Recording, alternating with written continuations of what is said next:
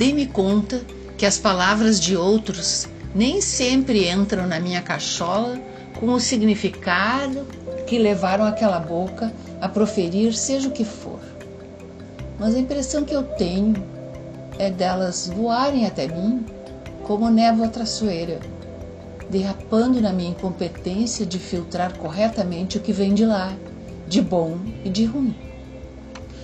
Parece existir em mim um filtro que resolve por conta própria discernir, para meu bem, tenho certeza, o que será melhor entender, dando um ar de protecionismo ao meu ser, mesmo que o infortúnio seja entendido como um engano e a alegria considerada uma dádiva não merecida, exagerada ou inoportuna para aquela fase.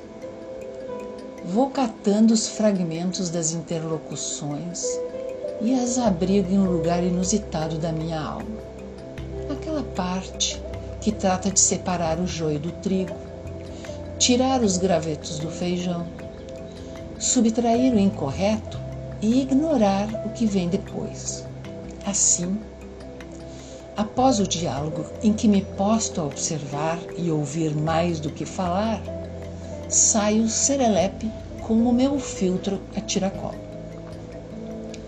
Achei por bem utilizar uma peneira muito bem trançada e que tivesse a capacidade de, após ter tido aquele engano do verbo, soubesse me fazer ver o sentido da fala verdadeiro.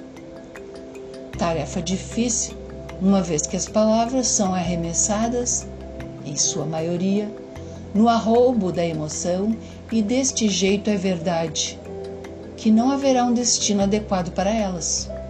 Se a ira estiver imperando, o dicionário vai pender para vocábulos ríspidos e assim está feita a desconversa. Se ao contrário, o amor estiver margeando o ponto e vírgula, existe chance de iniciar um diálogo errôneo, daqueles que um diz uma coisa e a outra entende o diverso.